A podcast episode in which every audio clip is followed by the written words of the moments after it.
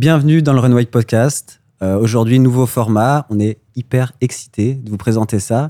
Ça fait à peu près un an, un an et demi qu'on travaille là-dessus avec Gabriel qui est à ma gauche, je vais vous le présenter. Et aujourd'hui, bah, c'est le grand jour, épisode 1. J'espère que ça va vous plaire. Qu'est-ce qu'on va aborder? On va aborder beaucoup de choses dans ce podcast. On va parler évidemment de course à pied, 5 km au marathon, c'est notre spécialité. Mais on va aussi aborder des thèmes un peu plus dans le détail, peut-être plus que ce que je fais d'habitude sur ma chaîne YouTube. On va parler avec des experts, avec des chercheurs, avec des coachs, avec des athlètes, souvent de haut niveau, mais pas toujours. Et on va essayer de vous proposer bah, un contenu de qualité. Donc voilà, premier épisode, je suis avec Gabriel Germain, qui est à ma gauche, co-animateur. Ça va, Gabriel? Ça va, merci Max. Pas trop stressé? Non, ben un petit peu là, mais ça va, ça va se déniaiser. Fait que Gab, euh, comment on se connaît? On s'est rencontrés euh, sport universitaire. On a fait équipe de cross-country ensemble euh, Mm.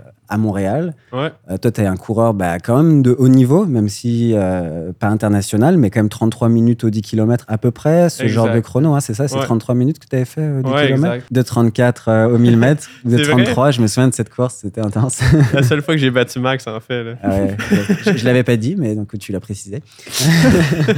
Euh, et euh, Gabriel, je pense que tu as coaché aussi euh, des coureurs. Ouais, j'ai coaché un peu euh, des coureurs comme amateurs, là, pas élite, mais euh, ouais, c'est un peu mon background. J'ai couru peut-être 7-8 ans. J'ai couru avec Max 3-4 ans avec Ouais, c'est ça. Ça a vraiment été mes, mes meilleures périodes. Là, ce- Ouais, t'étais ces en années-là. forme là, à la fin. C'était le là. fun. On avait un beau groupe aussi, là, c'était motivant. Ah, c'est fou, ouais. On Plusieurs voyages, plusieurs beaux souvenirs. Là. Fait que bah, merci Gab euh, Ça de m'accompagner. Donc Gab, tu vas être co-animateur sur euh, pas mal d'épisodes. Euh, donc euh, on va interviewer euh, nos invités ensemble. Gab, il pose vraiment des questions pertinentes. C'est pour ça que euh, je me suis accompagné euh, de Je vais Gab. C'est ça. Et à ma droite, l'invité du jour, Guillaume Dupire. Euh, Guillaume, euh, on se connaît depuis pas si longtemps, à peu près deux ans. On est quasi voisins. On l'a découvert assez tard. On jogue souvent ensemble parce qu'on a à peu près les mêmes, le même kilométrage hebdo, les mêmes objectifs et tout. Fait que Guillaume, euh, t'es un athlète rapide aussi, mais pas exactement sur la même distance. Guillaume, tu fais à la base du 1500 mètres, je pense, hein, c'est Ouais. ça? Ouais. T'as un record, alors j'ai checké tout à l'heure pour pas dire de bêtises, de 3 minutes 53 au 1500. Tout à fait. Et je pense que c'est ta meilleure performance à date en termes de euh, points. En termes de points, ouais. Ouais, c'est ça. Fait que 353. Donc toi, tu étais plus encore de 1500, 3000 aussi? Tu étais bon au Ouais, 3000. hein? entre 800, 800 et 3000, euh, c'était Ouais. un peu mon range. Plus récemment, tu t'es dirigé un peu vers les distances plus longues, du genre semi-marathon, marathon. Ouais. Tu as couru ton premier marathon à Valencia.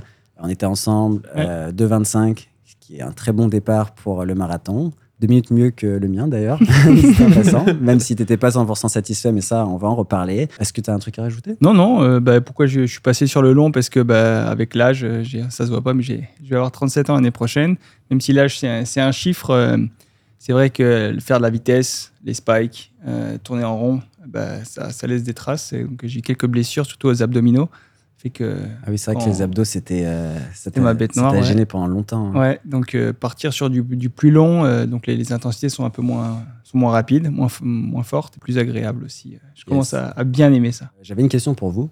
Hmm? Est-ce que vous écoutez des podcasts? Gab, est-ce que tu écoutes des podcasts course à pied? Moi, j'en écoute juste un, puis c'est de façon sp- assez sporadique. C'est celui de, de François Jarry. C'est un podcast québécois. Ouais, c'est le seul vraiment que j'écoute de course à pied. Les, les raisons, c'est vraiment parce que c'est des, des personnes qui sont souvent à proximité de moi. Puis j'aime ça les entendre euh, approfondir euh, leurs sentiments ou leurs ressentis de course à pied. Mais euh, ouais, c'est pas mal le seul. Ok. Toi, Max? Moi, pas tant. Je sais que c'est étrange, surtout qu'on lance un podcast sur la course, mais c'est peut-être pour ça en fait que j'avais envie de lancer ce podcast parce que j'en écoute pas beaucoup, pas parce que je manque de temps nécessairement. Bon, s'il y a une première raison, c'est que ma vie c'est pas mal autour de la course à pied. Du coup, si je commence à écouter des podcasts coachés, parce que c'est beaucoup ce que je fais, courir, euh, je fais ma thèse sur la course à pied, ça commence à faire beaucoup de course à pied. Mais c'est pas seulement ça, c'est que euh, les podcasts, ben, notamment francophones, j'ai l'impression que ça remplit pas nécessairement tous les besoins. Tu sais, j'aime bien aller vraiment dans le fond. J'aime bien quand il y a un peu de science aussi. Puis j'avoue que je trouve pas trop ça euh, dans les podcasts euh, francophones. Anglophones, je dirais que c'est différent. Euh, Il y en a quelques-uns. euh, je pense que tu écoutes Citus Mag. Ouais, euh, Citus J'ai Mag, écouté du coup euh, par recommandation, euh, qui est très cool. J'ai écouté récemment Tempo Run Club, euh, qui est un podcast euh, peut-être plus haut niveau. Quand même, ils invitent souvent des coureurs rapides. Euh, J'ai écouté celui avec Mehdi Frère, qui était très cool. Euh, j'avais- Je sais pas Mm. si ça vous parle, Ouais, Tempo. j'ai ouais. entendu, ouais. Très très cool. Euh, et aussi Renix, des fois, c'est pas des podcasts, mais c'est un peu des entrevues bah, qui durent longtemps. Donc en fait, ça se rapproche quand même pas mal du format. Et euh, là, oui, il y en a des très bien avec euh, Nicolas Navarro. C'était très cool son débrief de Valencia. Moi, j'écoute bah, Situs Mac, comme tu l'as dit, là, de Chris Chavez. Euh, J'ai découvert ça depuis que je suis arrivé au Québec. En fait, euh, on est à côté des US, fait que c'est quand même un gros vivier de, de course à pied, et de podcasts et d'émissions. Euh, J'ai mis du temps quand même à, à m'y faire parce que bah, c'est de l'anglais. Puis en tant que Français, euh, je suis pas non plus euh, très fort en anglais. Mais euh, ouais, c'est vraiment intéressant les, les questions qu'il pose, puis surtout les athlètes qui l'interviewent tout simplement. J'ai écouté aussi le podcast de Mathieu Blanchard dans, dans mon bain, Ah oui. qui, où il est revenu à travers toute sa, sa préparation pour l'UTMB. Ça aussi, c'était sympa, parce que ça, ça montre un peu l'envers et l'intérieur des courses. Tu, tu, bah, tu- Bah, Mathieu bien. Blanchard qui s'entraîne d'ailleurs avec euh, notre groupe en ce moment. On partage les séances euh, sur piste. Euh, c'est intéressant. Parce qu'on ne pensait pas qu'un trailer serait aussi rapide sur le cours. En tout cas, il s'est fait sa place dans l'équipe, c'est c'est moins qu'on puisse dire. Euh, et on va aussi s'entraîner ensemble euh, au Kenya. Euh, c'est vrai que j'ai pas parlé de ça encore, mais euh, il va être au Kenya, Mathieu Blanchard, avec la clinique du Ah coureur. ouais. Ouais, Parce que toi, tu y vas aussi avec la clinique du coureur. euh. Euh, ouais, Kenya. c'est pas avec la clinique du coureur. Je me suis inséré dans le groupe. Ils m'ont comme accepté, mais euh, je vais être à peu près là 12 jours avec la clinique du coureur. OK. Euh, on pourra en reparler peut-être. Fait que, euh, ouais, toi, tu, tu- donc tu dis Guillaume Situs Max surtout. Ouais, Situs Mag, euh, dans mon bain. J'écoute aussi euh, la bande AD+. Euh, c'est le, podcast de, de Distance Plus. Euh, je sais pas si vous connaissez, c'est un site Non. qui parle vraiment beaucoup de trail. Et en fait, ils ont sorti un podcast avec Nicolas Fréré. Et c'est intéressant parce qu'ils sont plusieurs. Donc, il y a un médecin, je crois, il y a un nutritionniste, il y a des athlètes, il y a quand même pas mal de, de gens autour. Puis, ils discutent euh, du trail, des différentes courses à travers la France et tout. Donc, euh, c'est assez intéressant parce que bah, ça montre aussi la course à pied, mais dans une autre discipline. Vu que nous, on est plus quand même axé euh, piste. Enfin, moi, personnellement, piste Ouais, et route. ouais. Puis c'est intéressant, puis on voit la logistique, puis tout, tout- tout ce qui tourne autour du trail, et c'est intéressant. Que, comme vous le savez, le trail, ça commence à monter en force un peu partout. Fait que, Ouais, ça concurrence la route, le trail. Ouais. J'aime pas trop ça. donc, non, euh, bah, c'est c'est ça. cool. Ok. Mais à part ça, non, euh, c'est souvent les mêmes, euh, les mêmes podcasts. Il faut avoir du temps aussi. Puis... Par contre, je les écoute plus en audio qu'en vidéo. Je sais pas si. Ouais. Je sais que François Jarry, il fait les deux. Pour vous, c'est un peu moins. Enfin, pour toi, Guillaume, on en avait parlé avant. euh, C'est un peu moins important euh, la vidéo sur le podcast parce que tu vas peut-être plus l'écouter soit en courant, soit en faisant à manger, soit truc Ouais. du quotidien. C'est vrai que pour moi, c'est important la vidéo parce que j'aime bien voir les invités visuellement. J'aime bien savoir à quoi ils ressemblent. Et euh, même si je rate pas toujours la vidéo, parce que ça, je peux être aussi en train de faire autre chose, c'est comme les podcasts juste audio, j'en écoute jamais là. Je sais pas pourquoi. Fait que ça, ça m'a pas atteint encore. euh, Peut-être qu'à un moment, oui, mais euh, pour l'instant, pas trop. C'est pour ça que j'avais vraiment envie que ce soit vidéo pour les gens un peu comme moi. Ok, t'en- écoutes jamais audio tout le temps avec Non, la vidéo, genre? jamais juste audio. ouais. Ah ouais? Je sais pas pourquoi. Je pense que je suis juste euh, influencé peut-être par, euh, par. Je sais pas, j'ai envie de voir les gens en fait. J'ai envie de voir leur expression faciale. Je pense Ouais, que c'est ça, je ça une beaucoup les-. Ouais, je crois que je regarde beaucoup les expressions faciales quand je, je parle avec les gens. Du coup, essayer de ne pas les avoir, j'ai l'impression de ne pas comprendre toujours. euh, autistique. Je, je peux comprendre. Je peux comprendre. Euh, fait que c'est ça. Ok, cool. Bon, euh, je voulais qu'on parle beaucoup du marathon de Valencia. Euh, marathon de Valencia qui s'en est quoi Un mois du mar- un peu plus Cinq semaines Six semaines? Ouais. Ouais, fait qu'on a un peu pris du recul, je pense. Oui. Moi, j'ai pris un peu de recul, toi aussi. Oui, oui. Euh, on a récupéré, on a repris les entraînements sérieux et tout. Donc, euh, pour mettre un peu de contexte, euh, Guillaume et moi, on était au marathon de Valencia euh, il y a cinq semaines. Moi, j'y étais pour mon troisième marathon. Guillaume, premier marathon. C'est quelle date exactement? C'était le 4 décembre euh, 2022. Et euh, on avait un, Airb- un Airbnb juste à côté, en fait. Ça, c'était cool. Quel hasard. ok. Ah, puis vous habitiez ensemble, genre? Non, vous étiez non. ensemble dans... Non, non, non. Vous avez séparé deux. euh, Ouais. Ouais, en fait, moi, j'ai pris un logement avec ma copine. Ouais. On est arrivé le lundi. Le quoi, c'était le dimanche. Et Guillaume, il est arrivé genre mercredi ou un truc du genre. Ouais, Ouais, mercredi. Avec ta copine aussi? Non, tout seul. Tout seul? tout seul. Puis je lui ai demandé où il, où il avait pris son Airbnb. Puis après, moi, j'ai pris mon Airbnb pas loin de chez lui. Ok. Comme ça, au moins, je savais qu'on allait être ensemble. Ah, ok. Comme j'étais- fait des jogs là- là-bas.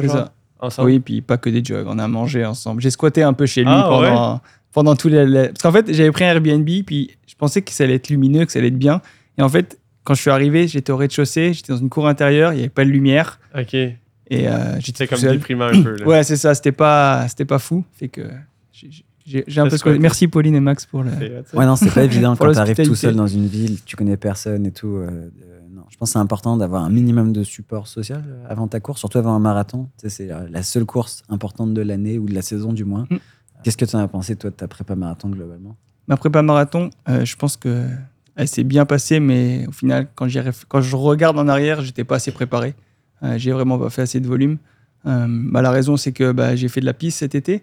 Donc, euh, j'ai fait les, les championnats du monde master euh, en Finlande euh, sur 5000 mètres. Et j'ai jamais été vraiment un gros borner, fait que passer de piste à prépare marathon, euh, ça, il a fallu quand même un peu d'adaptation, autant au niveau d'entraînement, au niveau physiologique et psychologique, même si j'avais envie, euh, même si tu as peut-être envie de faire 150 bornes par semaine, mais ça veut pas dire que ton corps il va, il va la- Ouais, ouais. l'accepter. Fait que je pense que ouais, j'ai manqué de, de kilométrage.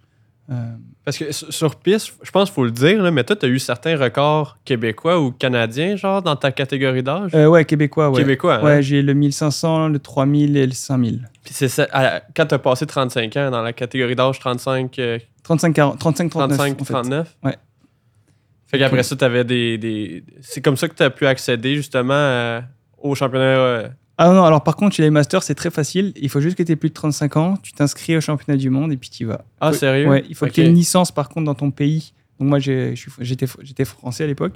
Donc j'ai pris une licence en France, puis je me suis inscrit en tant que euh, coureur français. Puis je suis allé à- en Finlande et puis j'ai fait ma course avec, avec l'équipe de France. Avec l'équipe de France? OK. Ça. Ah, c'est.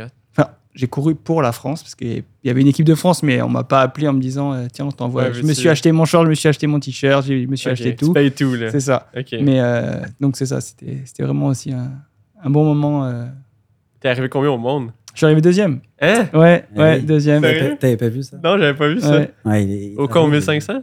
Euh, 5000. Au 5000? 5000, ouais. C'était finale directe. et OK. Puis, deuxième. admettons, ça s'est gagné en combien? Ça s'est gagné en 14,45, puis moi j'ai fait 14,46. OK, fait que ça s'est joué sur le kick, là. Ouais, mais c'est euh, Mark Husted, un un Américain d'ailleurs, qui a gagné. Mais euh, il avait fait 14,07 au début d'année, puis je veux dire, il avait 40 secondes, de- un PB de 40 secondes meilleur que le mien, fait qu'il n'y avait pas, Il n'y a pas il y de. avait pas de Ok. possibilité. Donc euh, j'étais content de- d'arriver déjà deuxième. Fait qu'il y avait cette course-là, qui était juste avant le- la prépa marathon. Ouais.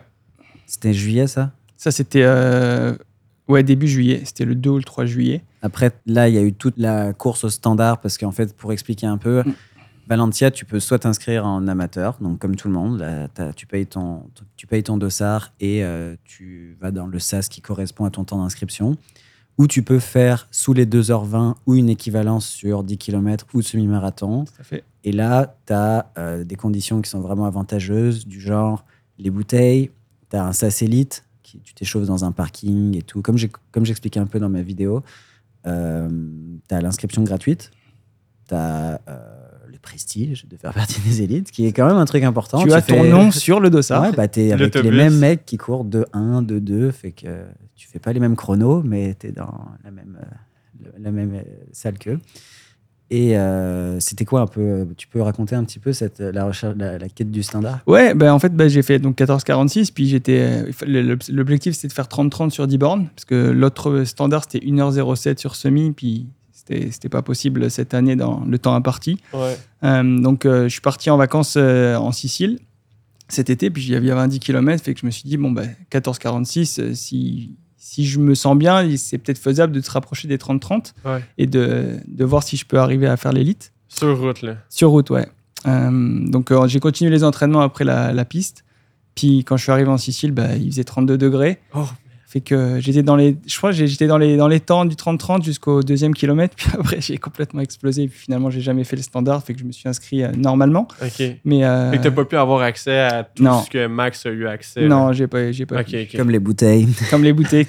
C'est quoi, tu prépares tes électrolytes avec tes Non, parce qu'en fait, c'est une blague, parce que moi j'avais les bouteilles, mais je le savais pas. Je l'ai appris la veille. OK, OK. Et c'est Pauline qui a checké mes mails et tout en mode Attends, mais c'est bizarre que t'aies pas les bouteilles parce que tous les élites ont les bouteilles, puis toi t'es élite. Du coup, je- on va voir mes- mon mail et là ils disent Bah, t'as le droit de mettre tes bouteilles, mais il faut le mettre deux jours à l'avance. C'était la veille, fait que c'était trop tard. Donc euh, je suis passé à côté de ça. OK. C'est pas si grave. Je pense pas que ça change toute ta course, mais le gros avantage, c'est que les bouteilles, c'est tous les 5 km, là, pile. Les euh, ravitaux amateurs, c'est tous les 3, 6, 5, 4. Tu vois ce que je veux dire? Ça Ouais, change. c'est sporadique, genre c'est c'est variable. Ouais, et, et quand tu as genre juste 3 km entre les ravitaux, que tu prends un gel, des fois, c'est c'est c'est- Pas évident. c'est pas évident. J'en C'est ai trop loupé, court, euh, ouais. j'en ai loupé mode dégel euh, parce Ouais. que bah, déjà toutes les 5 km, c'est déjà très très régulier, très Ouais, souvent ouais. pour l'estomac. Je trouvais que c'était pas facile. Mais en plus tous les 3 km, c'est- c'est c'est compliqué. Quoi. Si tu cours à 3,20, euh, 3,20, 7, 10, 20, donc tous les 10 minutes, tu prends un gel. euh, c'est- Ouais, non, C'est compliqué. C'est rough, genre? ouais, ouais, c'est. Qu'est-ce qui est rough? Ben, c'est le, le fait de d'ingurgiter un gel et puis d'essayer de le digérer et puis d'en reprendre un puis d'en reprendre un alors que en 10 minutes je pense pas que tu épuises euh, énergétiquement euh, Ah, autant un de- gel ouais Autant de carbohydrates. 5, genre. km je pense que c'est ça va mais 10 enfin moi je n'étais pas capable Ouais, en fait, il y a un maximum de ce que tu peux ingérer en termes de glucides. Et ce maximum-là, tu peux l'augmenter, mais ça prend beaucoup de travail. Tu sais, on appelle ça gut training. Là. Ça veut dire que tu vas Mm. genre prendre beaucoup de sucre durant l'entraînement pour euh, un peu euh, saturer tes récepteurs en glucides euh, dans ton intestin. Et euh, si tu fais pas ça pendant 8-9 semaines, 2-3 fois par semaine, ça peut être compliqué. Puis là, il y a même des différences individuelles. Tu sais, moi, chaque fois que je fais un gros entraînement avec beaucoup de glucides ou après le marathon, c'est compliqué. Je vomis un peu tout ce que j'ai mangé et tout, euh, les gels. Et, euh, et toi, Guillaume, est-ce que tu l'avais beaucoup pratiqué euh, les... ouais moi je le pratique euh, depuis euh, deux ans là depuis le Covid en fait euh, mon plan c'était de faire un marathon mais avec le Covid bah, il y a toute l'année c'était pas possible mais ouais je, je fuel mes entraînements euh, Ah ouais. toutes mes séances, euh, ça soit, que ce soit un, du gel, euh, du gel mortine par exemple, euh, non caféiné, euh, ou alors des mix dans mortine aussi euh, dans Ouais, l'eau. ouais. Parce que c'est- l'eau c'est quand même plus facile à ingurgiter et c'est pour ça qu'en tant qu'élite, quand tu as tes bouteilles, c'est un des, des- des avantages, mais c'est que quand tu prends de l'eau et que tu mets des, glu- des- des électrolytes à l'intérieur, c'est nettement plus facile à absorber, Ben à ouais. ingérer. Puisque là, quand tu as le gel, bah, déjà, il faut que tu sortes ton gel de ta, de ta, ton- de ta ceinture. Ouais. Tu l'ouvres, tu le prennes, tu récupères la bouteille, tu ouvres la bouteille, tu bois en courant. Encore, à la Valence, c'était sympa parce que c'était des bouteilles. Avec le verre, c'est Ouais, encore plus la galère. Mais euh, donc, ouais, c'est pas. Juste avaler, là, juste réussir à avaler à 3,20 du kilo, ça doit être quand même assez. Je sais pas, je l'ai Bah, jamais déjà, fait, là, juste, mais juste prendre une bouteille à 3,20 au kilo et l'ouvrir et boire, déjà, c'est compliqué. chose. là. Ouais, ouais. Enfin, moi, j'ai trouvé ça assez compliqué. Euh, peut-être, tu vois, c'est quelque chose que je vais devoir peut-être plus travailler à Ouais, c'est l'entraînement. beaucoup euh. d'entraînement. Tu vois, ouais. entre mon premier marathon et euh, bah, le dernier, euh, je vois une grosse différence déjà juste en termes de comment j'ai réussi à. En fait, j'ai l'impression que c'est beaucoup de décortiquer les étapes. Tu sais, genre vraiment, avant d'arriver au ravito, faut que tu aies fini ton gel. Comme ça, quand tu arrives au ravito, le gel, il est pris, tu prends Mm. la bouteille. Après, mais il faut que tu penses que quand tu es dans un peloton de 40-50 coureurs, si tu es au milieu du peloton Ouais. et qu'il y a le ravito, tu peux pas d'un coup te décaler parce qu'il y a Ouais, des gens vrai. juste derrière toi. Et ça, je l'ai appris. Comme un peu. boxer un peu. là. Ouais, il y a des gens des fois qui tombent dans les ravitaux parce que euh, c'est très serré. Donc il faut que tu penses à l'avance qu'il y a le ravito. Tu te mettes sur la gauche ou la droite du peloton, que tu prennes. C'est quand même une charge mentale importante. Et Mhm. euh, ça, c'est l'expérience et le travailler en fait. Ouais. Euh, mais ça fait quand même une différence parce que tu peux prendre 6, 7, 8, 9 gels sur un marathon. C'est à peu près le nombre de ravitaux qu'il y a, je pense. Mhm. Euh, c'est quand même beaucoup d'opportunités de ralentir. Hmm. Donc, euh, ouais, c'est c'est un truc qu'il faut travailler, c'est important. Surtout au niveau peut-être rapide. Je sais pas si au niveau. euh, un- bah, si, les pelotons sont encore plus gros euh, quand tu fais 3 heures euh, et plus au marathon, donc euh, Ouais. tout aussi important. Toi, tu prends, tu prends ton gel, tu l'avales et après, tu prends l'eau? Ok. Parce que moi, Alors- je prends mon gel, je l'écrase dans ma bouche et là, il faut que j'ai de l'eau pour l'avaler parce que je peux pas l'avaler. fait les euh, deux. sans Ah ouais. eau. Ah ouais, ouais, c'est. J'ai fait les deux, hein. ouais. J'ai fait comme ça aussi cette année. C'est vrai que ça marchait bien. Par contre, je trouvais que c'était un peu plus dur logistiquement, de Mm. prendre, de prendre l'eau en même temps, de un peu Ouais, ouais. plus dur. Est-ce que vous avez vu comme une amélioration depuis que vous avez commencé à vous pratiquer à avaler des gels? En- À- à- en termes de genre. D'absorption D'absorption du Ah gel. ouais, ouais. C'est. Ah ouais? Ouais, ouais. Comme au je- début, Je, euh, je prends, je, je swallow, c'est fini, quoi. C'est Ah ouais. dans la bouche, euh, c'est terminé. Ouais. Avez-vous des trucs pour ceux qui ont jamais pris de gel, admettons? Comme à, à donner, genre? Juste les, honnêtement, juste le pratiquer à l'entraînement. Ah ouais, juste à Ouais. pratiquer à l'entraînement? Genre même sur tes sorties longues, genre, je sais pas, à partir de 25 km, je pense que c'est une bonne idée. Avant, je le faisais vraiment pas. Et je trouve que je récupère beaucoup plus vite depuis que euh, je prends du sucre sur mes sorties longues.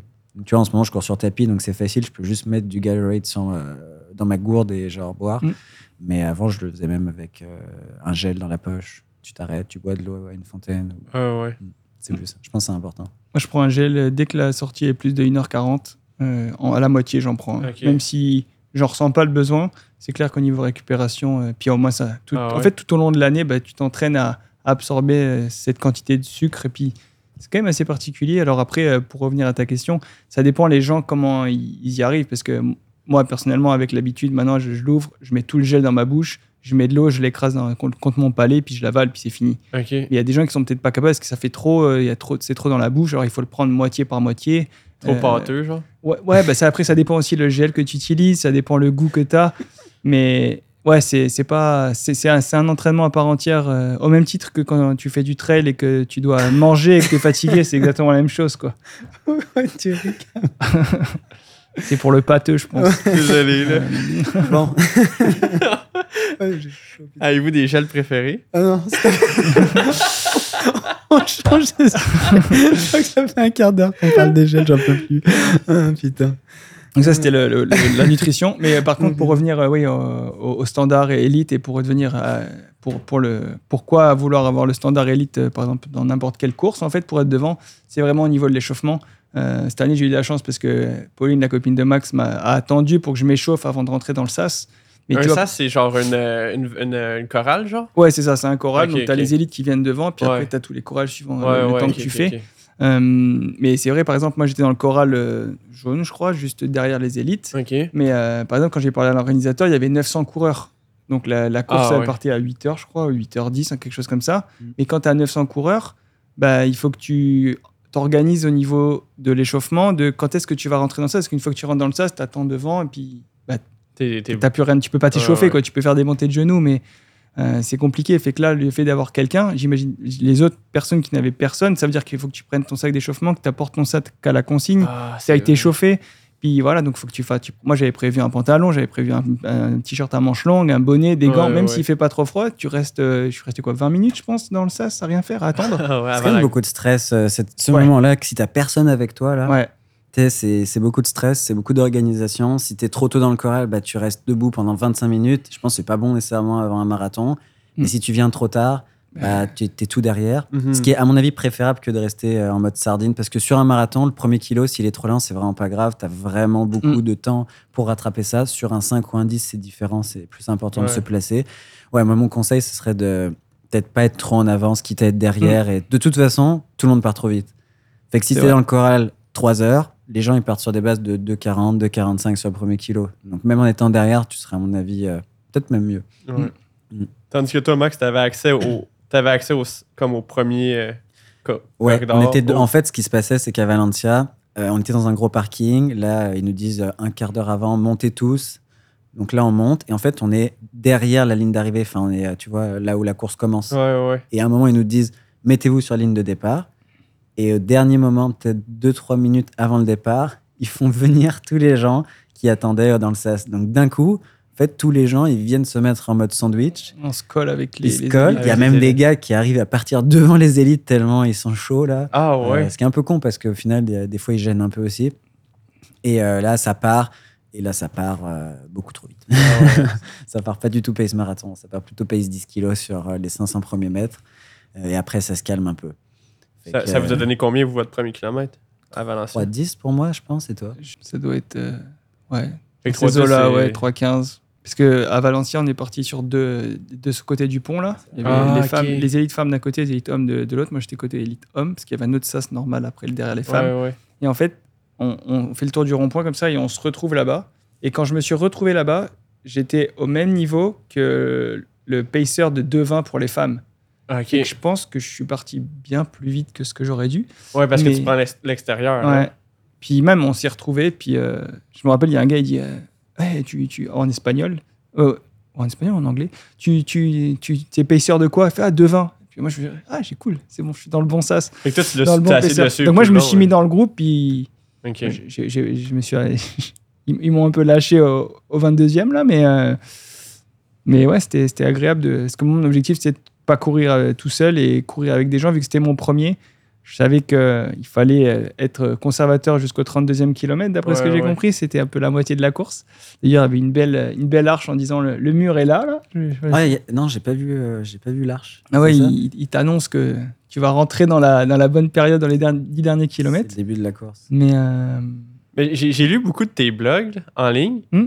Puis souvent, tes blogs, tu essaies de partir conservateur, j'ai remarqué. là. Est-ce que c'est une stratégie que tu as toujours appliquée ou c'était ton plan de match en, vue de Valencia? Ou... J'ai jamais été un coureur qui partait à fond parce que je, suis quand même euh, quelqu'un qui, aime bien penser à tout et qui stresse un peu au niveau des, euh, allures. Donc euh, je suis toujours quelqu'un qui part conservateur. J'essaye du moins. C'est sûr que ça arrive pas tou- toujours, mais généralement, je sais que j'arrive à finir fort. Pas, marathon, c'est un peu compliqué. Mais sur, sur les courtes distances, je sais que j'ai quand même un kick, fait que j'essaie de partir dans les bonnes allures. Mais euh, ouais, ça fait, ça fait toujours un peu peur de, de partir euh, un peu trop vite parce que tu sais jamais vraiment ce qui va se passer. Mais Ouais, ouais. Fait que ton plan de match en vue de Valencia, c'était vraiment de partir plus comme conservateur, genre. Bah, le plan de match, c'était de, de courir euh, aux alentours des 2h20. Ok. Euh, après, avec la préparation, euh, j'ai vu que ça allait être un peu compliqué. Euh, mais ouais, 2h20, 2h, entre 2h20 et 2h22, j'aurais été content. D'ailleurs, je suis passé à 2h11.02 au, au semi. Euh, Donc, une euh, 11. oh, une 11, ouais. Donc, euh, sur les bases de 2h22. Mais euh, après, j'ai, au 32e kilomètre, j'ai compris que finalement, le marathon, c'est compliqué. hein. Et à quel moment de la prépa et comment tu t'es dit que 2h20, ça allait être compliqué? C'est quoi qui t'a guidé dans, dans, ta- dans ton choix de peut-être revoir En fait, 4-5 semaines avant le- avant l'échéance, euh, on a commencé à faire des, des séances spécifiques. Donc, je, je me rappelle, j'avais euh, 3 x 5 km et 3, et 3 km. Ouais, 30 minutes de seuil, 3 x 5 kg euh, en 16 en 16-40, donc euh, 3,20 euh, 3,20 kg, et un 3000 à la fin. Et en fait, pendant cette séance, euh, je pense que je me suis fait une petite élongation de l'ischio. Au bout sur le troisième kilomètre, j'ai crampé euh, toute la jambe. Euh, et je pense que j'ai mis euh, bien une dizaine de jours à reprendre le rythme correct. Puis euh, je pense que ça ça m'a ça m'a un peu cassé la, le momentum, on va dire, de, de la prépa. Puis comme j'ai dit au départ, comme je suis pas un gros borner, là c'était j'ai- c'était 100 ma plus grosse semaine c'était 148 km. Mm. et c'était ça. Puis après, bah, j'ai réussi à faire des 120 ou des, 100 des, des 110, mais J'ai compris. beaucoup, mais en même temps, le marathon, à, ce- à ce niveau-là, ça demande tellement de kilomètres pour arriver à faire des chronos proches de 2h20. Là. Exact. Un peu indépendamment du talent aussi, j'ai l'impression. Mm. C'est quand même une épreuve où oui, il y a du talent là-dedans. Peut-être que tu fais 3,53, je veux dire, c'est euh, 2,35 3,53, 1500 Fait que tu es capable de courir aux alentours de 2,35 par kilomètre pendant 1500 mètres.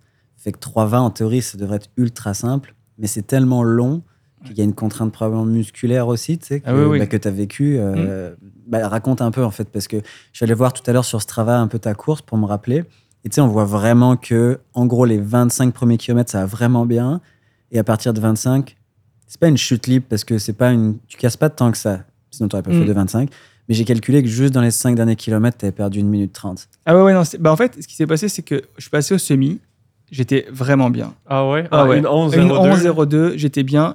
J'étais parti avec les pacers de, le pacer de 2,20. Ouais. Euh, et Tu puis, suivais dans les talons, là. j'étais j'étais avec eux, puis dans les, dans les, c'était parfait. Puis après, j'ai commen- j'ai commencé à sentir un peu que j'étais bien, mais je me suis dit, c'était au 18e, je fais, c'est long encore quand même, parce que 18e, on n'a même pas fait la moitié, la vraie moitié, et la vraie moitié, l'autre moitié, la vraie, c'est le 32e. Mhm. J'ai dit, moi, je vais ralentir un peu, puis conservateur.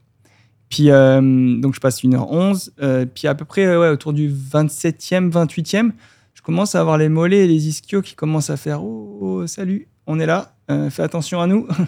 Ah et ouais. j'avais vraiment peur de re- refaire, de recramper comme j'avais crampé sur la séance, Ouais. parce que je savais que si je crampais, c'était impossible, je, je pouvais pas finir quoi. Donc, ben, qu'est-ce que j'ai fait Ben, J'ai ralenti. Puis, je pouvais pas vraiment allonger ma foulée parce que j'étais presque à la limite de la crampe. Donc, euh, j'ai préféré me dire ok, oublie le chrono, finis-le. T'es là pour quand même pour prendre du plaisir et puis de pas te blesser. Fait que Mhm. donc j'ai préféré ralentir. Mais euh, enfin, j'ai préféré. J'étais obligé en fait de ralentir. Euh, mais ouais, c'était c'était pas évident euh, de, de gérer parce que j'étais bien physiquement. Cardio, au niveau cardio, j'avais aucun problème. J'arrivais à prendre mes gels, mais niveau estomac, il avait pas rien du tout. Mais ouais, C'était musculaire, là. ouais musculaire. Ouais. Mais c'est ça le plus frustrant, je pense, dans le marathon. C'est que ton cardio, ça va toujours plus ou moins parce que tu es quand même hyper sous-max par rapport à un 10 ou même un semi. Mais à un moment, tu sais pas trop pourquoi, il y a un truc de fatigue, euh, il y a un truc de c'est super long et tes muscles, bah, il y en a qui crampent. Euh, Il y en a qui commencent à avoir des courbatures terribles, comme c'était mon cas. Tu, sais, tu commences à avoir hyper mal à chaque foulée. euh, moi, c'était au quad, il y en a c'est au mollet. Enfin, tu vois, ça peut être n'importe où. Et tu peux rien faire. C'est pas une question de mental. Parce que souvent, il y a un peu cette idée-là que le marathon, c'est dans la tête. Et je pense que c'est super con, en fait, de dire ça. Je pense pas que c'est vrai que c'est dans la tête, au sens où si tu as fait une super prépa, tu vas faire un bon marathon, même si t'es pas forcément le gars le plus fort mentalement. Alors que le gars le plus fort mentalement, s'il fait pas la bonne prépa, ben en fait, il pourra pas le faire parce que son corps est juste pas prêt. Alors c'est sûr qu'idéalement, tu veux les deux, mais je pense que dire le marathon, c'est dans la tête, ça sous-estime un peu l'importance de la prépa que tu dois avoir, c'est-à-dire beaucoup de volume, des sorties longues, des sorties longues spécifiques avec du pace marathon et euh, beaucoup d'expérience, sans parler de toute la nutrition euh, à l'effort qui est. enfin, voilà, il y a beaucoup de choses à gérer en fait au marathon. C'est pour ça que c'est une épreuve qui est difficile. C'est pour ça aussi, j'ai l'impression que c'est une épreuve qui récompense plus quand tu finis, parce qu'il y a tellement de trucs à gérer. Tu, sais, tu fais un 5 ou un 10, tu te reprends la semaine d'après, tu t'en fous un peu là. Ouais. Le marathon, tu te reprends la semaine d'après. euh, je pense que tu fais C'est pas mieux là. Mais, mais toi, Max, t'as as aussi senti ce- cette fatigue-là musculaire cette année ou? Ouais, vraiment cette année. Ah ouais? À partir du 26e à peu près. À partir du 26, euh, j'ai commencé à sentir mes quads, mes, mes mollets. Bah, comme je parle dans la vidéo là, sur mon retour de mon marathon. Je sais pas, c'est bizarre un peu parce que normalement, c'est quelque chose que je ressens pas trop euh, ni à l'entraînement ni dans les marathons que j'avais fait euh, avant. Est-ce que c'est le virus? Est-ce que je suis jamais passé aussi vite au SMI aussi sur un marathon? Faut pas négliger. Tu vois, je suis passé en 1.8.45, donc c'était pas exactement l'objectif, mais j'étais passé en 1.10.30 l'année passée. Ouais, c'est quand même différent. deux là. minutes quasiment, ouais. Fait que plus tu vas vite sur le marathon, plus tu prends des risques aussi. Fait que je pense des fois c'est cool de l'essayer aussi. Pas sur ton premier, mais euh, une fois que tu commences à être meilleur, Mm. si tu le testes jamais, tu le sais jamais. Être toujours conservateur, ça a été un peu ma, ma, ma stratégie depuis des années. Et maintenant, j'avoue que j'ai un peu envie d'essayer d'autres choses, tu vois, d'essayer d'être plus. euh, Agressif. je veux pas être super agressif en mode je passe en une 6 et je vois, je sais que c'est pas mon niveau. Mais tu aller chercher un petit truc de plus pour peut-être me surprendre. Parce que ce truc, si ça passe une fois, ça vaut plus qu'une perf que tu es sûr de pouvoir faire. Ouais, Tu ouais. vois Quand j'ai fait mon sub de 20, j'étais trop content parce que, objectivement, je savais pas si j'étais capable de faire ça. Mais cette année, si j'avais fait même 2,19, bah, j'aurais été peu déçu parce que sur marathon, même euh, des pros, des fois, ils gagnent 3 minutes euh, d'un marathon à l'autre. Fait qu'à notre niveau, on devrait pouvoir gagner encore 2, 3, 4, 5 minutes, tu vois, je pense. C'est beaucoup, mais je pense que c'est faisable. Mhm. Fait que peut-être prendre un peu plus de risques dans tes prochaines courses, genre. Ouais, mais du coup, arriver peut-être plus entraîné aussi. Je pense que le risque, il paye vraiment quand tu as une super prépa. Tu vois, Mm. genre, tu as une super prépa, bah, tu vas pas juste faire l'objectif que tu sais que tu peux faire, parce qu'en fait, au marathon, c'est un peu dommage, tu peux te reprendre dans six mois, voire un an après, donc c'est un peu long, quoi. Surtout que je suis plus tout jeune. Ah, ça va. je dis ça devant Guillaume. euh, je suis plus tout jeune. J'ai 31, 32 euh, cette année. Fait qu'il me reste seulement une dizaine d'années pour performer. Il m'en reste 5. Ouais. Si je pars sur ton, Et C'est sur déjà ton énorme. plan. hein. Non, mais en vrai, quand tu cours le volume qu'on court, 4, 5, 6, 7 000 km par année, euh, c'est vrai qu'une année, c'est long quand même. C'est vrai. Et toi, Gab, le marathon? Ben moi, je, durant mes bonnes années, j'aurais aimé ça en courir un. Mais, mais euh, on me disait souvent de courir comme à mon âge, on devrait peut-être pas courir ça tout de suite de façon compétitive. On devrait plus euh, faire, se concentrer sur la vitesse, sur la piste. C'est vrai que c'est les 10 répandu, km ça, et hein. moins. là. Ouais. C'est un truc que j'entends souvent, que c'est pas super de commencer le marathon trop jeune. Je sais pas si c'est un bon conseil ou si c'est un truc qu'on répète depuis toujours, je sais pas ce que vous en pensez, mais oui, je comprends qu'à 12 ans, faire un marathon, c'est un peu risqué. Mais est-ce que c'est plus risqué de faire du marathon que de t'arracher la gueule sur, euh, Sur des, le 800. des Ouais. 800 ou des 1500 En vrai, je, je sais pas. Peut-être. Peut-être que j'ai une grosse bêtise aussi, mais. Physiologiquement, euh, je suis pas le, le spécialiste pour en parler, mais moi, je pars, je pars du principe que c'est, je pense que c'est un, pas un regret que, que j'ai, mais euh, si j'avais pu en courir un avant, j'en aurais fait un avant. Mais euh, ouais, de- on- je pense que si tu es prêt mentalement, que tu as envie d'en faire un, bah, essaye la prépa au moins, parce qu'au final, euh, c'est vraiment le, le marathon, c'est vraiment la finalité de la chose, de courir 42 km, oui, c'est bien, mais c'est le, le process, puis le, Ouais. le- toute la prépa et puis euh, ce qu'il faut suivant, suivant aussi le temps que tu veux faire et l'objectif que tu as parce que suivant l'objectif que tu as tu vas peut-être pas vouloir faire 150 km par, euh, par semaine non plus mais euh, moi je pense que dès que dès que en as si tu en as envie bah, bah, je vois ma- je prends l'exemple de ma femme par exemple euh, un jour euh, je suis rentré à la maison du travail elle me dit bah voilà je me suis inscrit au marathon de Genève Euh, c'est dans six mois tu peux me faire un plan Euh, ok j'ai ri donc Ah ouais. elle avait envie elle s'est inscrite puis bah, elle a fait en sorte de pouvoir le courir. Fait que des fois, oui, c'est sûr qu'on est un peu aussi. euh, on veut faire du chrono, on veut faire des choses comme ça, mais en même temps, euh, si tu as envie d'en faire un, bah, fais-en un, puis Ouais, vois ce qui se passe, puis vois où ça t'amène. Peut-être que tu ne vas pas y arriver, peut-être que tu vas te blesser, mais au moins, tu auras essayé de, de- d'atteindre ton objectif. Ouais. C'est vrai que les débutants, j'ai l'impression qu'ils sont presque euh, plus, plus ambitieux, plus ils foncent en fait parce qu'ils veulent pas faire une équivalence comme nous. Nous, on arrive, on a fait 8 ans, 10 ans de course à pied, on a des bons chronos sur 5K, 10K, et on veut faire le temps optimal par rapport à ces chronos-là.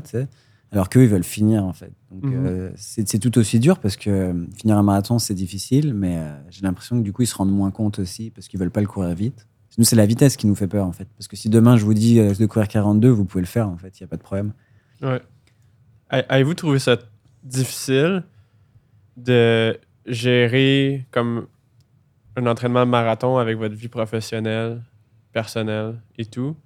Est-ce que vous avez trouvé ça tough mentalement ou euh, non. Dans Bah, je pense temps que ou euh, l'horaire? non, je pense qu'il faut juste, enfin, faut juste, faut avoir une bonne organisation et euh, faut, ouais, faut, ça se planifie, je pense. Enfin, je sais pas après euh, Max, mais euh, moi j'ai, ma femme a deux, deux filles une semaine sur deux. Bah, c'est sûr que la semaine où elles sont pas là, c'est plus facile parce que je m'entraîne quand je veux. Par contre, quand elles sont là, bah, ça, ça demande une organisation familiale pour que bah, je puisse m'entraîner, qu'on puisse aller chercher les enfants à l'école, puis que tout soit prêt, puis que tout soit correct. Ouais. Euh, mais après, je pense que quand, quand déjà, quand tu as envie, bah, tu sais, se, se lever à 6 heures du matin pour aller faire ta longue run parce qu'il faut que tu amènes la petite à l'école, bah, si tu dois le faire, bah, tu le fais parce que bah, c'est ça que tu as à faire. Quoi. Puis tu as envie de le faire, puis j'ai la chance de pouvoir le faire. Mais euh, non, j'ai pas eu de problème euh, plus que ça. Je pense que le, le plus gros souci que j'ai eu, je pense, dans la prépa, c'est au niveau nutrition. De pouvoir euh, manger. euh, Ah ouais, hein? Ouais. Tu perds du poids beaucoup, genre, durant la préparation Bah, marathon? J'ai pas perdu beaucoup de poids, mais c'est sûr que euh, faut manger ce que, presque ce que tu, tu dépenses, entre guillemets. Là. Ouais, ouais. Et euh, c'est vrai que des fois, quand bah, tu vas courir, tu rentres tout de suite, tu rentres au travail, puis ça va, je suis en télétravail, donc j'ai de la chance, je peux grignoter entre les meetings, mais c'est pas évident de se dire, OK, bah, il, est, il est midi, tu as un autre meeting à une heure, bah, ah, mince, j'ai pas préparé à manger, il n'y a, pas le reste- y a pas des restes d'hier, il faut que tu te fasses quelque chose. C'est plus ça qui était difficile, la gestion alimentaire de la prépa.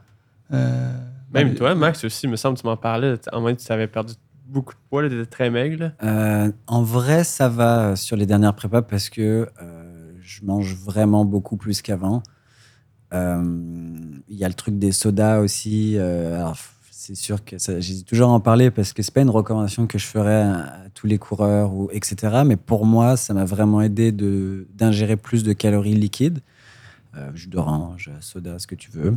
Fait qu'à ce niveau-là, je suis pas mal. J'ai fait un test euh, dans un espèce de scanner pour voir ton taux de masse graisseuse et Ouais, tout, ouais. juste avant de partir euh, à Valencia.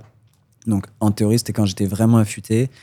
Et ils n'ont pas trouvé que j'étais spécialement maigre ou quoi. J'étais dans le truc sportif, mais tu sais, même pas dans euh, la range euh, extrême ou quoi. J'étais vraiment, je pense que j'avais un taux de masse graisseuse. Je vais pas dire de bêtises, il faudrait que je regarde ça, mais euh, 8 ou 9. Enfin, tu vois, c'était vraiment pas. Il y en a qui sont beaucoup, beaucoup plus bas que ça. Euh, le truc difficile pour moi, en tout cas, c'est quand je fais mes grosses semaines, déjà courir deux fois par jour, tous les jours. Mais là, quand je commence à courir 35-36 km par jour, tu sais, sur les semaines à plus de 200, là, j'ai l'impression de faire que ça. Parce que c'est pas juste le, c'est pas juste le 2 ou 3 heures de course par jour, parce que ça, à la limite, c'est pas tant que ça. C'est d'une part aller à l'entraînement, euh, revenir, manger, machin, ça te prend déjà 3 heures. Le soir, tu y retournes une heure. Et euh, la fatigue que ça engendre aussi. Et je trouve que tout devient plus dur à cause de la charge d'entraînement qui augmente et de la fatigue qui cumule, tu vois. Et en fait, au bout d'un moment, j'avais juste plus le goût de travailler l'après-midi, tu vois. Et le matin, des fois, j'avais plus trop l'énergie non plus. En plus, mentalement, tu sais que bah, tu as 25 km à courir à partir de 11h30. Donc, c'est comme si ton corps, il essayait de rentrer un peu en économie d'énergie. Et j'avoue, j'ai pas été hyper productif dans, les, dans le dernier bloc en termes de, euh, bah, vous l'avez vu, hein, de vidéos YouTube, euh, de travail, des trucs comme ça, parce que, parce que tu plus grand chose, en fait. Ça t'aspire un peu ton âme, les kilomètres à la fin. Après, il y a- y, aussi une différence entre sa prépa et la mienne. Tu disais que tu tournais à peu près à 154 km de moyenne, c'était sur les 19 semaines, comme ce que tu as dit dans ta vidéo. À peu près. Moi, ma plus grosse semaine, c'était 148, mais sinon, c'était plus autour de 110, 120. Ok. Je doublais juste une fois par semaine. Fait que c'est. Il y a, il y a aussi Ouais, un ouais. gap entre les deux là. Fait que t'as pas ressenti euh, nécessairement ce que Maxime a ressenti, genre euh, non, non, bah déjà. la bah, fatigue émotionnelle. non, non, non. Bah, émotionnel, c'est plus par rapport aux à côté, le travail, euh, la, vie de famille et la vie en général. Ouais, mais ouais. relié à la course à pied, non, c'était tout à fait manageable. Ça allait quoi. Mais j'aimerais bien essayer, euh, voir ce que ça fait. Ah ouais. Ouais, ouais. Mais pareil, il faut, ça demande une organisation, ça demande une collaboration de tout Ah ouais. l'écosystème autour, en fait. ouais. Donc, euh, c'est pas. Ouais, puis je pense que c'était bon pour t'organiser. euh, bon, on l'a vu, hein, vu qu'on a partagé du, on a partagé beaucoup de temps euh, à Valencia. Puis, c'est l'âge, c'est ta personnalité aussi, je pense. Euh, tu es meilleur que moi, je pense, pour t'organiser. Je pense que ça joue aussi sur une prépa. Je, le vois à chaque fois que je m'organise mieux, que je m'améliore là-dedans. euh, je vois que ça fait une grosse différence sur euh, bah, la course à pied, sur ma vie, sur tout en général. J'ai ma copine qui m'aide à ce niveau-là. J'avoue qu'elle est meilleure que moi en organisation. Mais ouais, c'est un truc dont je parle beaucoup avec mes, mes athlètes que je coach, quand même, l'organisation, parce que je me rends compte que c'est souvent un facteur limitant. Je prends l'exemple, je coach des gens assez jeunes, certains, genre, mettons, autour de 20 ans, et c'est eux qui font en général le moins de kilométrage, tu vois. Genre, ils vont tourner entre euh, 30 et 50. Et des fois, ils se plaignent plus du manque de temps que beaucoup de gens que je coach qui ont 50 ans, qui font euh, trois fois le volume, deux enfants, un job de 50 heures et tout. Fait que je me suis rendu compte que c'était pas nécessairement une temps, un, un problème de temps euh, en valeur absolue, mais vraiment une question de comment tu t'organises, comment tu vis ton truc. Enfin, parce qu'en vrai, la course, c'est un des sports qui demande le moins de temps de, de beaucoup de sports d'endurance. Si tu fais du bike, du vélo, tu vas commencer à faire 20, 25 heures, 30 heures. Pareil pour le triathlon. La course à pied, tu peux t'en sortir avec une heure, une heure et demie de course par jour. C'est pas beaucoup là quand tu y penses. Mais c'est une charge mentale énorme parce que c'est un sport qui est, euh, qui est difficile. Ouais, ouais. Fait que ouais, l'organisation, ce serait un bon sujet parce qu'il y a beaucoup de choses à dire là-dessus. euh. Ouais, l'organisation pendant la prépa, avant la course. Euh, bah, pendant la course, il n'y a pas vraiment d'organisation. Là, tu cours et il faut pas oublier de prendre les gels. Mais, euh, Ah, mais ce qui est déjà énorme. oui, Moi, j'ai eu plein d'athlètes. On fait le call, dernier call, euh, deux semaines, à- une semaine avant le marathon, deux semaines. Et je leur dis, c'est bon, tout est bon, ton pace, c'est bon, tes gels, c'est bon. Ouais, ouais, c'est bon, nickel et tout. Ok, mais on va quand même en parler, on sait jamais. Alors, tu, tu prends combien de gels? Ah, je sais pas trop, j'ai pas encore acheté mes gels, je sais pas, d'accord. Euh, Est-ce que tu sais un peu euh, le grammage que tu. Bah, pas trop, mais je comptais lire un truc. Tu vois, il y a vraiment des gens. En fait, je pense que le plus gros problème avec l'organisation, c'est que tu penses que tu es organisé. Je pense que c'est la première erreur que tu fais. Moi, c'est celle que je faisais. Genre, j'étais convaincu que j'étais bien organisé, ce qui me poussait pas à apprendre à être mieux organisé. Tu sais, genre, me Ah, mais est-ce que tu penses que tu es bien organisé? J'étais, bah, franchement, grave. hein. J'avais aucun doute. Et euh, en fait, que dalle. Donc, euh, premier truc, reconnaître que bah, t'es peut-être pas un roi de l'organisation. il y a toujours, de, même si tu es le roi de l'organisation, il y a toujours des choses à améliorer. C'est pour ça que c'est une erreur, je pense. Euh, Mm. C'est quoi, toi, ton, ton meilleur tips? C'est quoi le truc que tu fais, à ton avis, dans ta vie qui te sauve le plus d'énergie, qui te fait gagner le plus de temps par rapport à la course? Euh, euh, déjà, j'ai- d'avoir le plan de la semaine et de savoir quand est-ce que je vais courir dans la semaine, déjà, ça change tout. Euh, même au niveau du travail, euh, je travaille dans l'informatique, puis bah, tu, tu mets tes plages horaires dans ton calendrier. Déjà, tu sais que cette semaine, tu cours à, cette- à ces heures-là, on peut pas te mettre de meeting. Et tu sais que bah, tu fais tout pour. euh, si tu te lèves le matin, tu sais que tu cours à 11h30, par exemple, pour, se re- pour qu'on se rejoint. Bah, le matin, je me réveille, je prends mon petit déjeuner. Et après, je prépare mes affaires pour l'heure. À 11h15, paf, je mets mes affaires, je m'habille, je viens de chercher. Ah, on va courir. level up, en fait. Moi, j'avoue que je suis pas. Je fais ça quand j'ai des séances que je dois aller m'entraîner sur piste intérieure. Je commence à faire mon sac, mais genre exceptionnellement, genre la veille et tout. Mais là, je me, je- là, j'ai l'impression d'être un roi de l'organisation quand je fais ça, alors qu'en fait, pour certaines personnes, c'est juste normal. Non, non, je, je fais tout à l'avance. Mais c'est comme, en fait, je pense que c'est grâce aussi un peu avec les enfants, là. Le matin, quand tu, pars à la- à- quand tu vas l'accompagner à l'école et que tu n'as pas fait son lunch, bah, tu peux pas, enfin, tu peux le faire le matin même, mais ça te, ça te, non, Ouais, faut que tu ouais. penses, ok, qu'est-ce qu'on mange de là, qu'est-ce que tu mets comme lunch, qu'est-ce que tu mets comme, euh, comme collation, machin, tu prépares le sac, comme ça, Ah, le matin, paf, tu prends ton sac, tu t'en vas. Donc, c'est un bon conseil. Si vous voulez être organisé, La course, faites des enfants. Ça, Oui, l'idée. bah ça aide. Euh, après, ça, ça crée de la fatigue aussi là, mais non, mais dans le sens où ouais, je, je- je prépare tout. euh, bah tu l'as vu aussi à Valencia. J'aime bien euh, tout, tout soit carré. Je sais ce que je vais mettre. Je sais quand est-ce que je vais le faire. euh, je sais à quelle heure je cours. Je sais est-ce que je dois prendre des gels? Oui, combien il me reste de gel? Puis C'est c'est fou, mais on dirait que c'est tellement. Se prendre d'avance, on dirait aussi qu'après ça, le coût de renonciation à aller s'entraîner est beaucoup plus grand. Parce que tu as tellement mis d'énergie mentale à te préparer qu'après ça, si l'entraînement arrive, puis tu choques l'entraînement, on dirait, que, on dirait que le coût de renonciation est beaucoup plus, gr- plus grand. là. Comme tu as tellement investi que tu veux pas te Ouais. choquer l'entraînement. Ouais, puis c'est rendu automatique aussi. Parce que vu qu'il a fait son sac, en fait, son cerveau va voir le sac, il va même pas réfléchir à est-ce que je vais courir à quelle heure. C'est qu'il voit le sac, il prend le sac, il va courir. C'est presque comme un script. Ouais. Genre, en fait, c'est- à, carrément à un part le, script. à part le week-end où c'est Ouais, on a un peu plus mais en semaine, je tu sais si je, je- je finis, j'ai un meeting qui finit à midi et j'en reprends à, à une heure et j'ai 45 minutes, bah je vais pas aller courir à midi. Je vais aller courir le matin avant, la- avant, avant parce que je sais que j'ai pas le temps parce qu'il y a 45 minutes de footing, oui, mais au final, euh, la préparation, aller courir, s'arrêter au feu rouge, Euh, discuter 5 minutes euh, avec quelqu'un et, et rentrer à la maison, prendre la douche, Ouais, ça ouais. fait pas 45 minutes. Donc c'est ça aussi, je pense que des fois, je sais pas comment les, vous, vous faites, mais Moi, je fais sauter la douche. Ouais, oui, bah, des fois, je, je fais sauter la douche, puis je la prends le soir, surtout quand je double. Mais, euh, mais généralement, on a trop oh, j'ai une heure de footing, ok, c'est bon, bah, ça va me prendre une heure. Mais en fait, euh, de base, l'organisation, si tu la bases, si tu bases ton heure de footing sur une heure de t'es pas à la maison, déjà, tu pars pas bien. Faut Pars sur large. une heure et demie, Mm. puis au moins, tu as, un loose, quoi. Ça, c'est l'erreur que je faisais. Je prenais Mm. des coachings euh, qui s'arrêtaient euh, 10 minutes avant de partir à la séance. Mais du coup, j'avais pas préparé mon sac. Du coup, en fait, tout est. J'avoue que des Ouais. fois, je me rends compte que je suis mal organisé. Genre, je mets des coachings genre qui commencent 10 minutes avant que je rentre de la séance où Mm. tu viens de te manger 25 bornes. Du coup, tu arrives, tu arrives sur euh, la conf, mais en fait, t'as pas mangé. Du coup, bah, faut que tu manges plus tard ou que tu, que tu te commandes un truc. Tout ça, c'est des trucs que tu aurais jamais pu avoir comme problème, en fait, tu vois, si Ouais. tu avais pensé. Euh, mais ça, ça- c'est de l'anticipation, en fait, tout le temps. Tout le temps avoir trois coups d'avance, et en vrai, euh, c'est c'est fatigant, tu vois, des fois. Surtout quand Ouais. c'est pas euh, naturel, tu vois. Bah, déjà, je pense que rien que planifier la semaine qui arrive et savoir quand est-ce que tu vas courir et t'y tenir, déjà, tu as fait la moitié du chemin, en fait, presque. Parce Mhm. que tu sais à quelle heure tu dois te lever, tu sais, ah ben tiens, là, si je cours là, j'ai pas beaucoup de temps pour me faire à manger. Tiens, bah, le soir, je vais me faire plus à manger, comme ça, j'ai des restes pour le lendemain. Puis, tu arrives de courir, tu prends ta douche.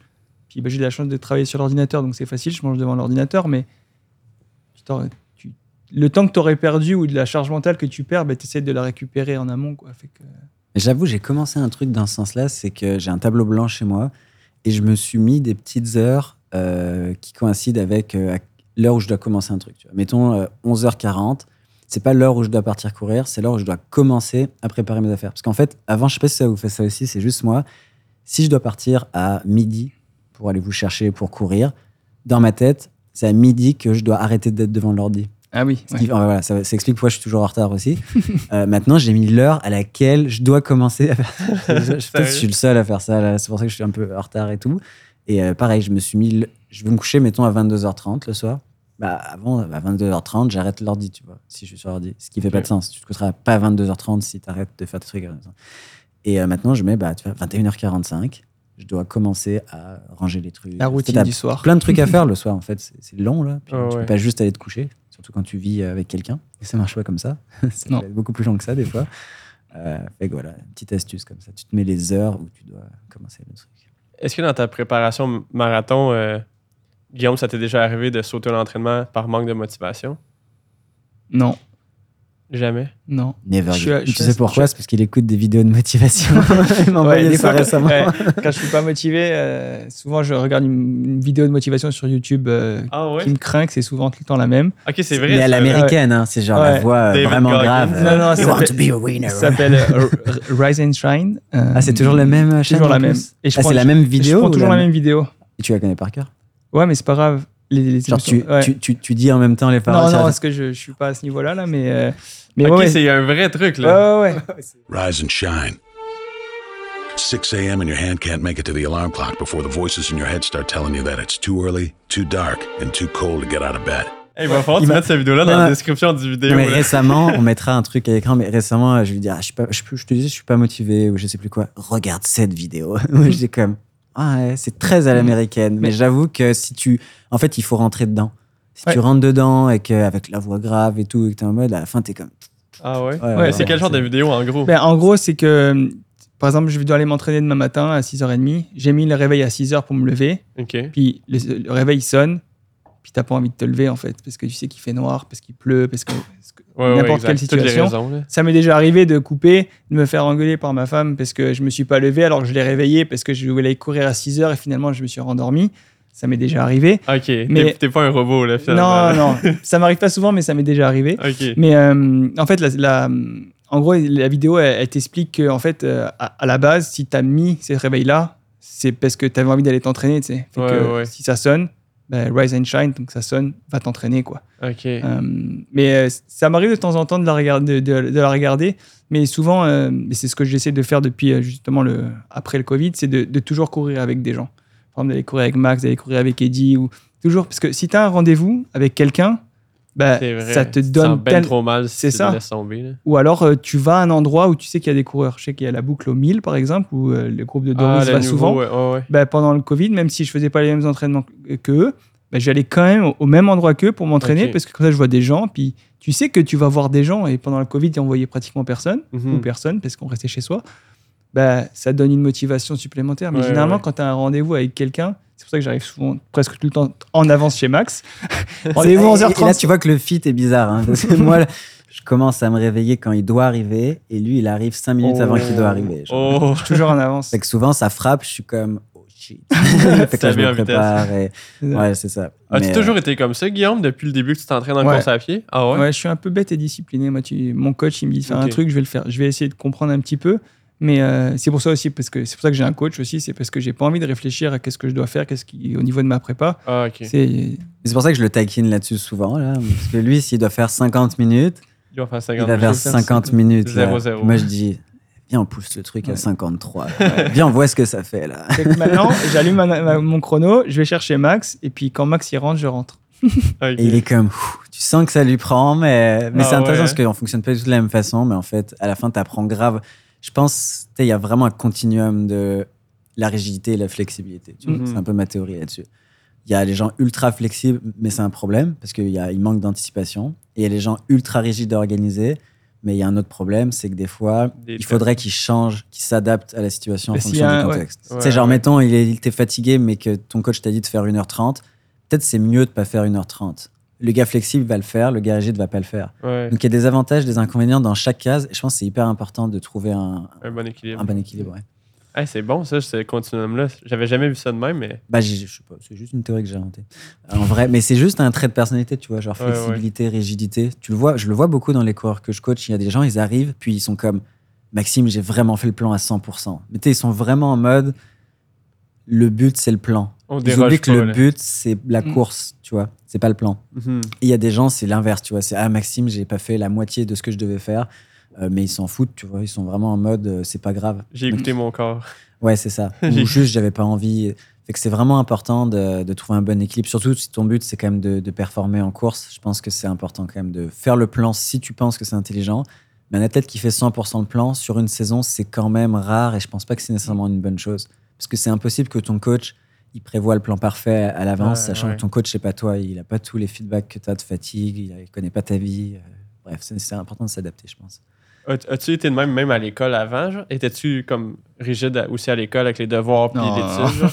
Non, c'est Comme juste, plus en euh, course à pied. Ouais, c'est Ok, juste ok. euh, en course à pied. Ouais. Parce qu'avant, je, je faisais d'autres sports, je faisais du basket, je faisais du tennis, mais c'est vraiment la course à pied parce que j'ai envie de performer, parce que j'ai envie d'atteindre les goals que je me suis fixés. Fait que c'est peut-être peut-être euh, idiot, mais euh, je vais voir mon coach, je dis voilà, j'aimerais atteindre cet objectif-là.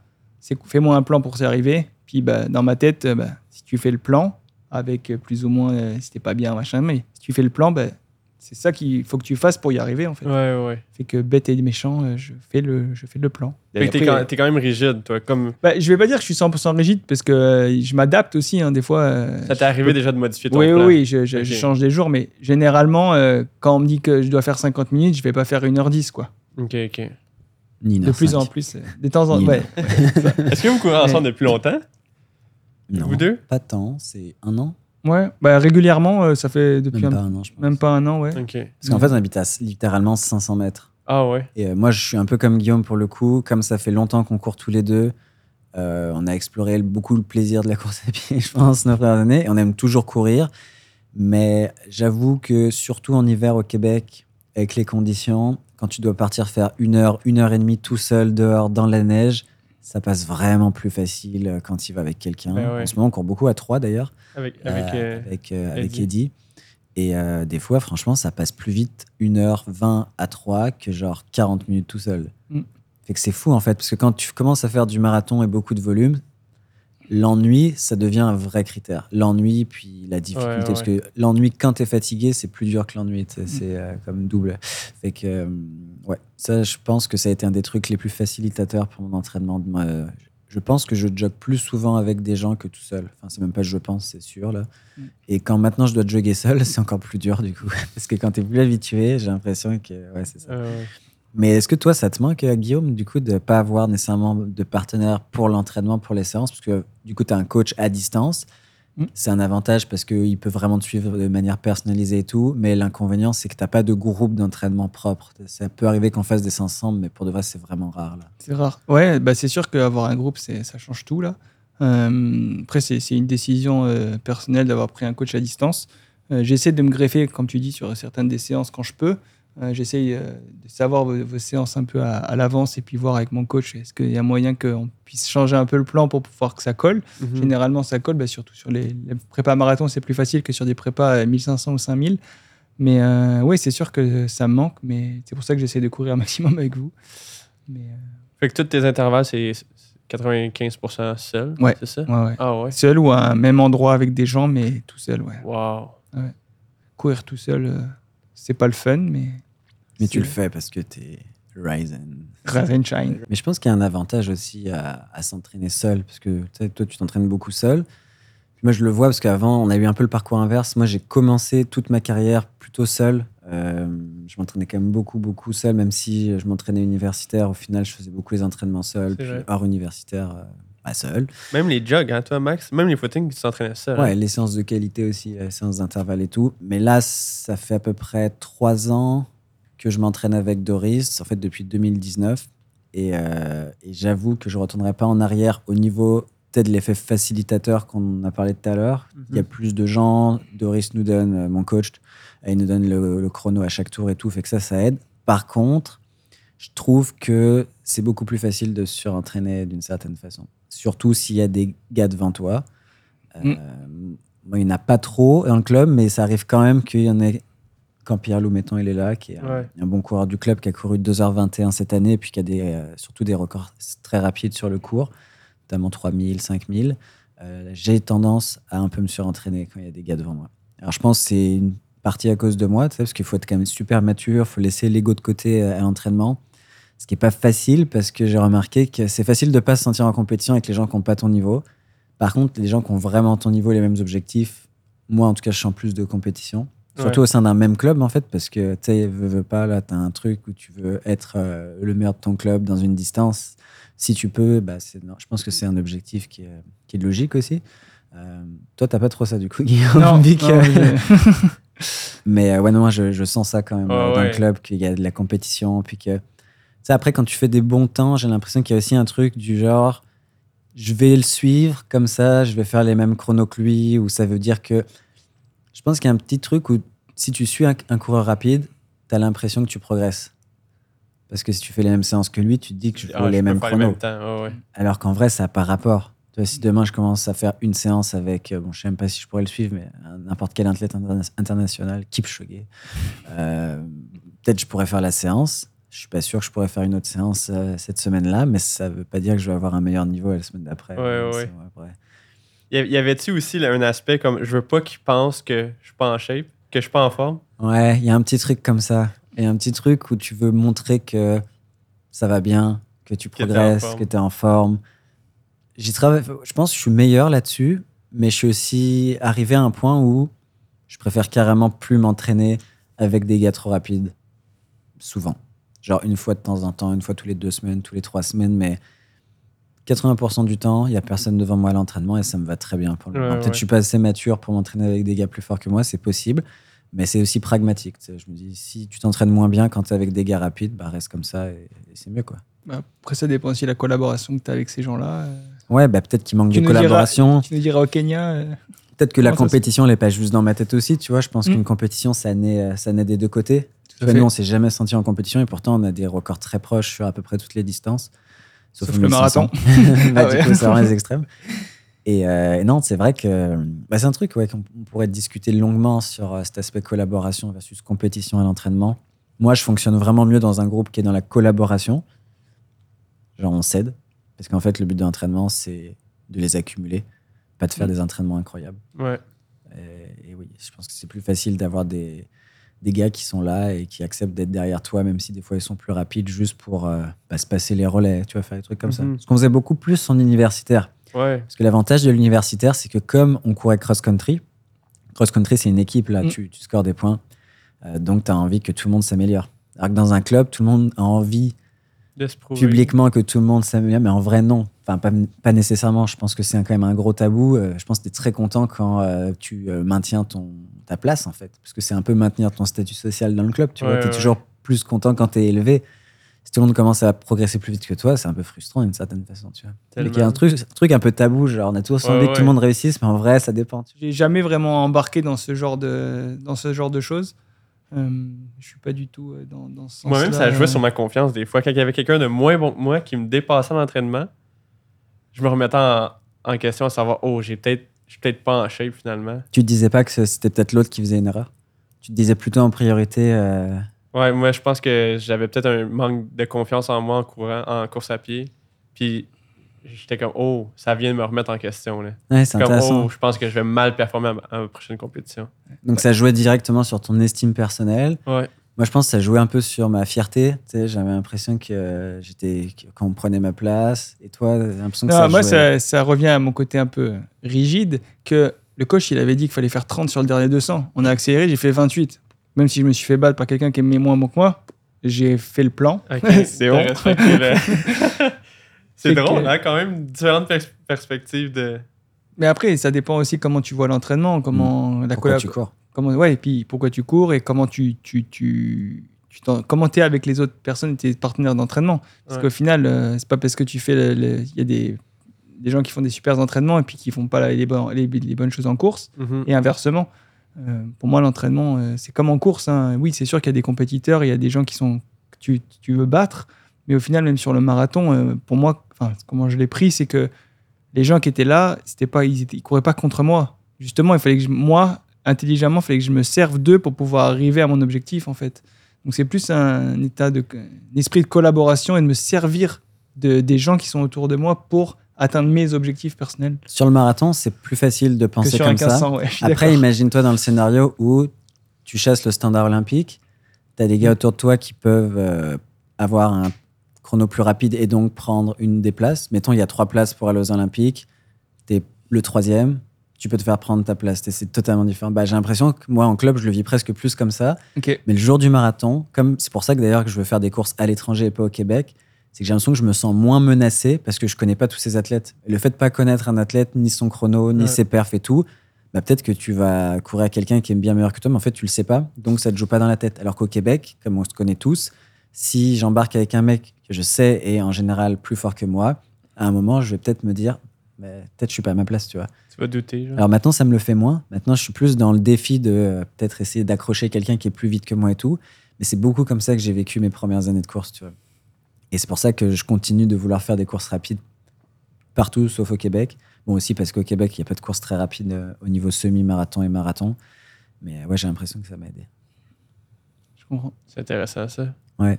Mais ça revient beaucoup au final à ce que tu disais sur euh, l'estime, euh, tu sais, l'estime personnelle. On s'en rend pas trop compte à l'entraînement parce que c'est des habitudes, mais c'est sûr que quand l'ordre se bouleverse, là, la dernière fois, c'était genre mardi, je pense qu'on a fait des intervalles, ou la semaine dernière, et, euh, et je crois qu'il y a un intervalle, il y a un gars, dont on citera pas le nom, qui est parti super vite sur la dernière répétition. mais ce mec-là, il est moins rapide euh, dans les compétitions. Fait que logiquement, c'est pas sa place de partir aussi vite. Puis moi, ça m'a comme vraiment joué dans la tête et Mhm. frustré. Alors que Ouais, ça ouais. devrait pas, tu vois. Parce qu'au Mhm. final, comme tu dis, moi, j'avais une séance à faire, je l'ai faite, c'est fini.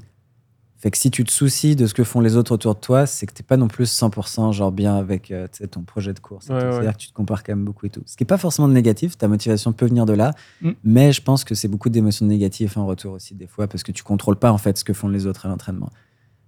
Et tout ce que tu contrôles pas, j'ai l'impression que ça peut te frustrer Ouais. parce que tu peux pas le corriger en fait. Tu pourras jamais euh, aussi, tu peux lui tirer le maillot, mais après ça part en, conflit. Quoi. Je, trouvais ça intéressant, Max, ce que tu as dit. C'est quand que tu as pris conscience de ça que tu devais courir à l'extérieur pour pas que ça t'affecte comme mentalement de courir contre des gens que tu connais. Parce que c'est un petit monde au Québec, la course à pied. On, Ouais. Rapidement, on, connaît les visages. là. Mais je pense que c'est après euh, ma, ma saison, ma, ma carrière universitaire, mes cinq années universitaires. Ok, ouais. Je vivais tellement de stress sur les lignes de départ, puis durant les courses de cross-country, mais seulement au Québec, qu'à un moment, je me suis juste dit. mais Ah en fait? Seulement ouais. au Québec? Mais ça a été mieux avec le temps. Euh, à la fin, sur piste, ça, ça allait vraiment mieux et tout, mais je prenais pas beaucoup de plaisir. J'arrivais à performer, mais en fait, je- tu sais, j'étais tout le temps en mode, oh, je veux faire partie des top 4, du top 5. Enfin, tu vois, j'étais pas vraiment. je veux progresser. J'étais vraiment plus dans la logique, je veux faire partie des meilleurs coureurs. Comme Mais un, statut social, un peu? Ouais, comme un statut social, je pense, d'accord. Je pense que c'est plus ce qui m'attirait dans la course. Je pense que ça existe toujours, d'ailleurs. Je pense que j'aime bien ce truc aussi. euh, ah, je vais faire un top 15 français, je vais faire un top 10 français. Je pense que ça me motive. Je pense pas qu'il faut, se- il faut se couper non plus, même si ça n'a pas l'air 100% sain. Je pense pas que c'est une bonne idée de s'en couper totalement, parce que, que je le veuille ou non, ça fait partie de ma motivation.